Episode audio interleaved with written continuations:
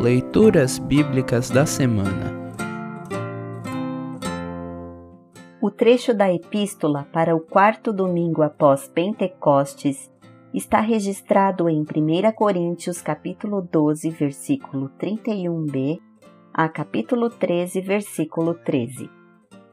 Para compreender melhor este trecho, ouça esta breve introdução. A igreja de Corinto era uma comunidade dividida. Havia grupos que declaravam sua predileção por um pastor e não por outro. 1 Coríntios capítulo 1, versículos 10 a 17, capítulo 3, versículo 1 a 23 e capítulo 4, versículo 1 a 21. Havia pessoas que se julgavam mais especiais que outras por causa dos dons que receberam. 1 Coríntios, capítulo 1, versículo 31, capítulo 12, versículo 1 a 31a e capítulo 14, versículo 1 a 40. Isto motivou o apóstolo Paulo a escrever boa parte de sua primeira carta aos cristãos de Corinto. Em 1 Coríntios 13, Paulo exalta o dom que foi dado a todos os cristãos, o amor, cuja expressão maior é o próprio Senhor Jesus Cristo. Confira João, capítulo 13, versículos 34 e 35. 1 João, capítulo 4, versículos 7 a 10. O amor supera rixas e competições, pois une perfeitamente todas as coisas. Colossenses capítulo 3, versículo 14. Ouça agora 1 Coríntios, capítulo 12, 31b a capítulo 13, versículo 13. 1 Coríntios, capítulo 12, 31b a 13, 13. Porém, eu vou mostrar a vocês o caminho que é o melhor de todos. Título: Hino ao Amor Cristão. Eu poderia falar todas as línguas que são faladas na terra e até no céu, mas se não tivesse amor, as minhas palavras seriam como o som de um gongo ou como o barulho de um sino.